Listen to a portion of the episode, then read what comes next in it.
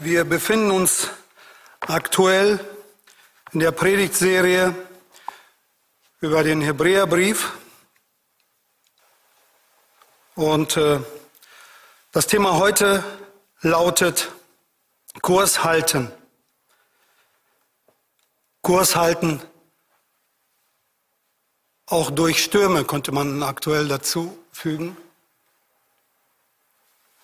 Kurs halten oder mit dem Untertitel Achtung, verwirf nicht das Evangelium Jesu Christi. Der Schreiber des Hebräerbriefes hat ein großes Anliegen. Er möchte den Juden, Christen Mut machen, trotz schwierigen, stürmischen Zeiten am Glauben an Jesus Christus festzuhalten. Jesus Christus ist die Wahrheit, ruft er ihnen zu durch den ganzen Hebräerbrief. Und viele von ihnen, von den Judenchristen, wurden bedrängt und verfolgt. Und sie kamen deshalb ins Zweifeln, war ihr Glaube noch der richtige? Früher war es ja auch nicht schlecht. Und jetzt mit Jesus kommen die Schwierigkeiten und mit den Schwierigkeiten die Angst. Doch der Hebräerbriefschreiber geht genau auf diese Sorgen ein. Wir wollen gemeinsam den Text lesen, den wir in Hebräer Kapitel 2 finden, die ersten vier Verse. Darum sollen wir desto mehr achten auf das Wort, das wir hören, damit wir nicht am Ziel vorbeitreiben. Denn wenn das Wort fest war, das durch die Engel gesagt ist, und jede Übertretung und jeder Ungehorsam den rechten Lohn empfing, wie wollen wir entrinnen, wenn wir ein so großes Heil nicht achten, das seinen Anfang nahm mit der Predigt des Herrn und bei uns bekräftigt wurde durch die, die es gehört haben.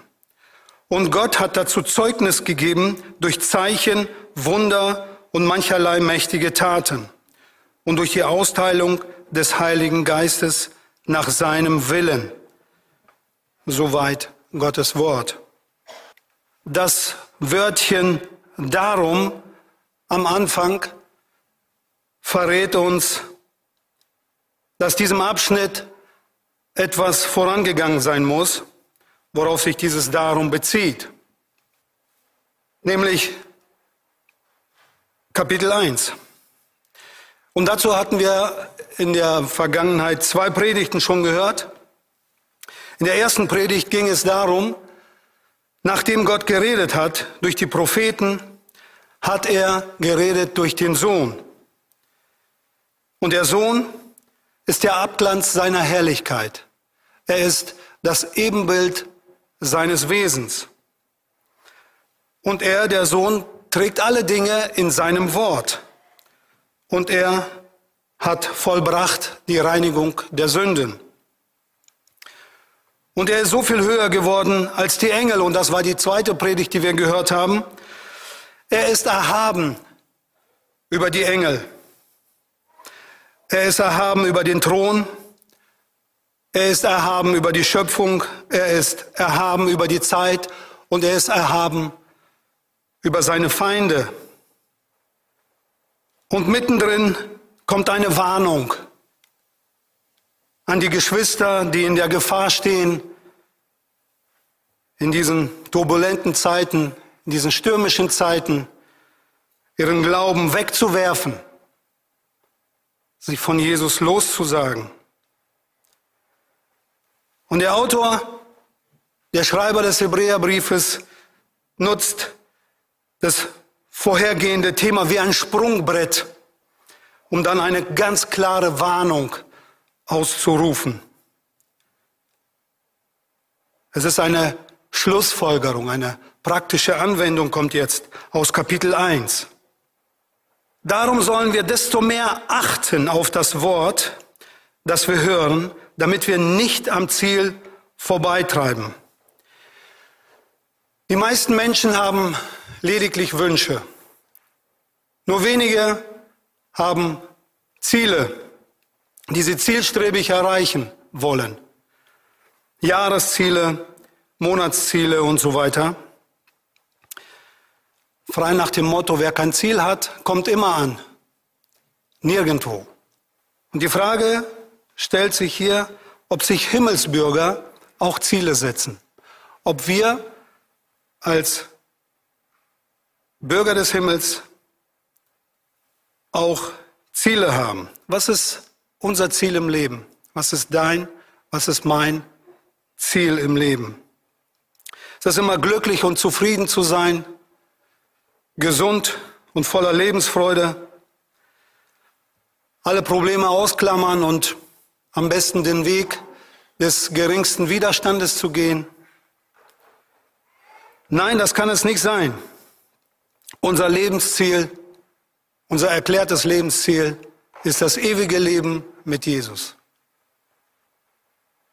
Dazu schreibt Paulus an die Philippa, Philippa 3, Vers 14, und laufe mit ganzer Kraft dem Ziel entgegen, um den Siegespreis zu bekommen, den Preis, der in der Teilhabe an der himmlischen Welt besteht, zu der uns Gott durch Jesus Christus berufen hat. Das ist unser Ziel, die Teilhabe an der himmlischen Welt.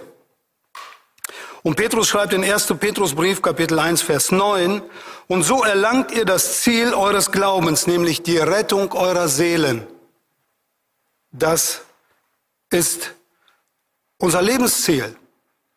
Und an diesem Ziel dürfen wir nicht vorbeitreiben, wie der Hebräerbriefschreiber hier schreibt. Die beiden griechischen Ausdrücke für desto mehr achten und vorbeigleiten stammen aus der Seefahrt. Das erste, desto mehr achten, bedeutet ein Schiff zum Hafen hinlenken und es fest verteuen, verzurren, verbinden. Und das andere wird benutzt, wenn man das Schiff fahrlässig an einer Hafeneinfahrt vorbeitreiben lässt, weil man das Steuer außer Acht gelassen hat aus Schläfrigkeit vielleicht, Unachtsamkeit und Wind und Strömung nicht einkalkuliert hat. Und an dieser Stelle möchte ich uns eine Frage stellen, an uns eine Frage richten. Stehen wir vielleicht auch in der Gefahr, vom Ziel abzugleiten, abzudriften, am Ziel vorbeizugleiten? Durch Strömungen, fremde Ideologien. Es gibt viele Wahrheiten, hören wir heute immer, immer mehr. Toleranz heißt, dass du alle Wahrheiten neben dir stehen lässt. Alles ist gleichgültig mit der Folge, mit der Schlussfolgerung, dass alles gleichgültig wird. Oder durch Stürme vielleicht, Bedrängnisse, Repressalien oder Leid oder einfach durch Lauheit. Ich lasse mich einfach treiben. Christsein ist so anstrengend. Und wir verlieren den Kurs aus dem Blick, unser Ziel aus dem Blick und treiben ab. Kann es sein? Die meisten Menschen wenden sich nicht voller Absicht von Gott ab, sondern sie gleiten allmählich und fast unbemerkt am rettenden Hafen vorbei und zerschellen dann am Hafen, äh, am, am Felsen des ewigen Untergangs. Unser Vers heute hätte auch so übersetzt werden können, der Vers 1. Wir müssen sehr darauf achten, dass unser Lebensschiff auf den Dingen verankert ist, die wir gelernt haben, nämlich auf dem Wort Gottes. Sonst treiben wir am Hafen der Errettung vorüber und gehen ewig verloren. Es ist eine ernste Warnung vom Hebräerbrief Schreiber an die Judenchristen damals und an uns heute Morgen. Darum sollen wir desto mehr achten auf das Wort, das wir hören, damit wir nicht am Ziel vorbeitreiben. Dann geht's weiter, Vers 2. Denn wenn das Wort fest war, das durch die Engel gesagt ist und jede Übertretung und jeder Ungehorsam den rechten Lohn empfing. Und jetzt kommt der Schreiber zu der Begründung, zu der Apologetik sozusagen. Er verteidigt das, was er erklärt hat bis dahin. Denn, so beginnt er hier, und das durch die Engel verkündete Wort, das ist das mosaische Gesetz, was hier gemeint ist. Es war fest und das war verbindlich und das war unzerbrüchlich. Wir lesen zwar im Alten Testament nichts davon, dass ähm, Gott durch Engel zu Mose spricht, aber es scheint im Denken der Juden ähm, logisch gewesen zu sein, dass Gott nicht direkt mit Mose reden konnte, denn Gott sagte ja selbst zu Mose, niemand kann mich sehen und am Leben bleiben. Und im Neuen Testament lesen wir an zwei Stellen, Apostelgeschichte 7, Vers 53 und Galater 3, Vers 19, dass Engel als Mittler zwischen Mose und Gott am Werk waren. Denn wenn das Wort fest war, das durch die Engel gesagt ist und jede Übertretung und jeder Ungehorsam den rechten Lohn empfing, wie wollen wir entrinnen, wenn wir ein so großes Heil nicht achten?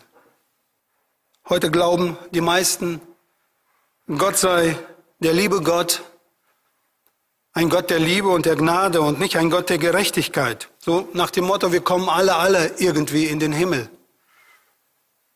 Und Kurioserweise driften auch manche evangelikale Pastoren in diese Lehre ab. Wie man aus den USA hören kann. Ein kurzer Blick auf den heutigen Vers müsste uns alle eines Besseren belehren. Wie wollen wir entrinnen, wenn wir ein so großes Heil nicht achten? Der Schreiber argumentiert hier typisch jüdisch vom kleineren zum größeren. So nach dem Motto, wenn es weh tut, dass ein äh, China-Böller in meiner Hand explodiert, klein also, wie viel mehr tut das weh, wenn eine Stange Dynamit in meiner Hand explodieren würde? Groß. Nicht empfehlenswert nachzumachen, als Beispiel vielleicht ganz gut geeignet. Er argumentiert also vom Kleineren zum Größeren. Wenn die Übertretung des mosaischen Gesetzes zum Teil drakonische Strafen mit sich brachte, zum Beispiel wenn äh, jemand den Sabbat entheiligte, wurde er gesteinigt. Wie viel schlimmer wird es dem ergehen, der sich nicht für das Evangelium interessiert oder das Evangelium ablehnt, ein so großes Heil verwirft.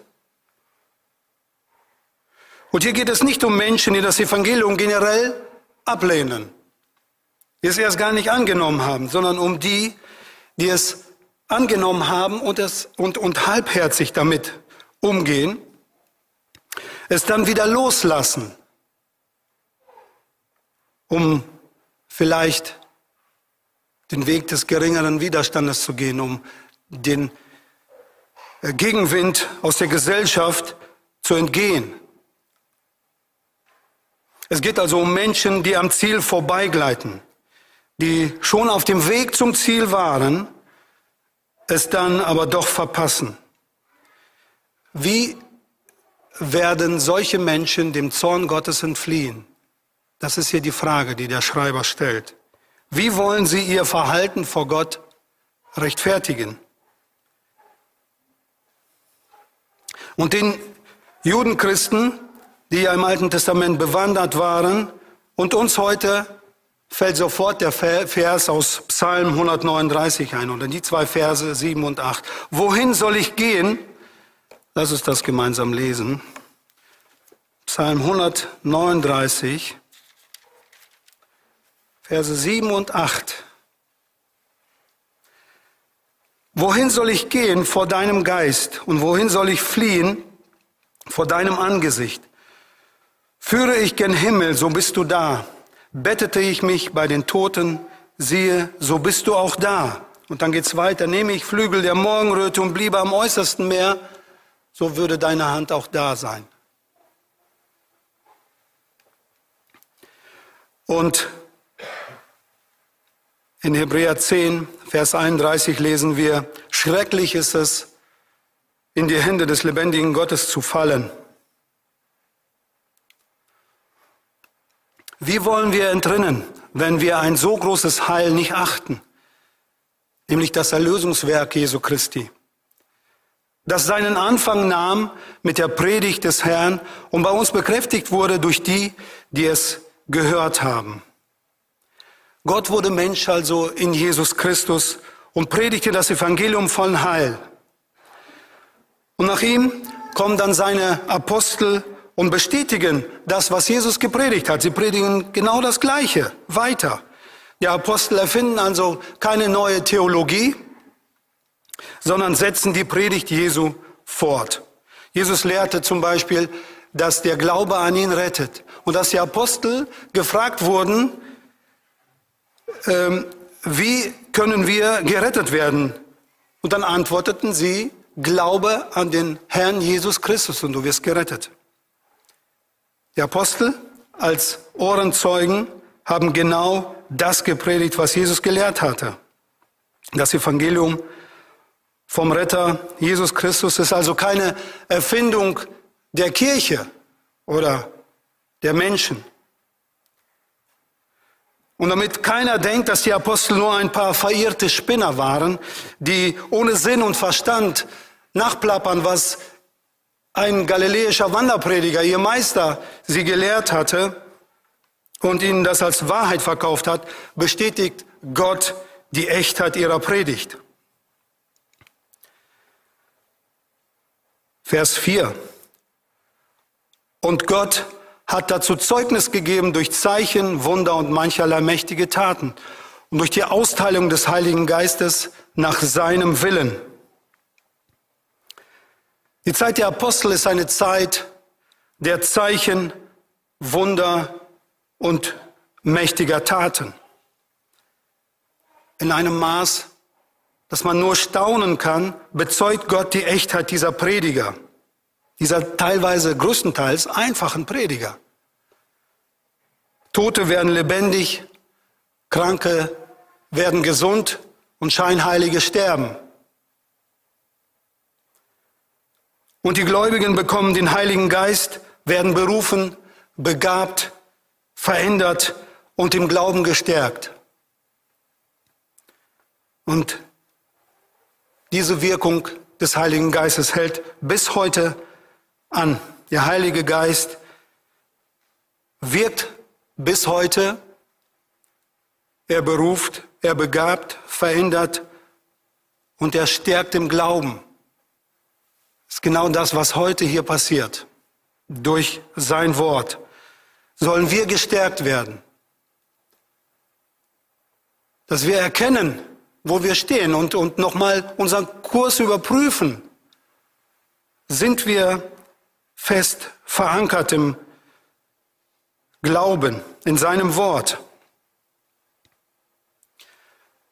Und ich möchte abschließend zusammenfassen,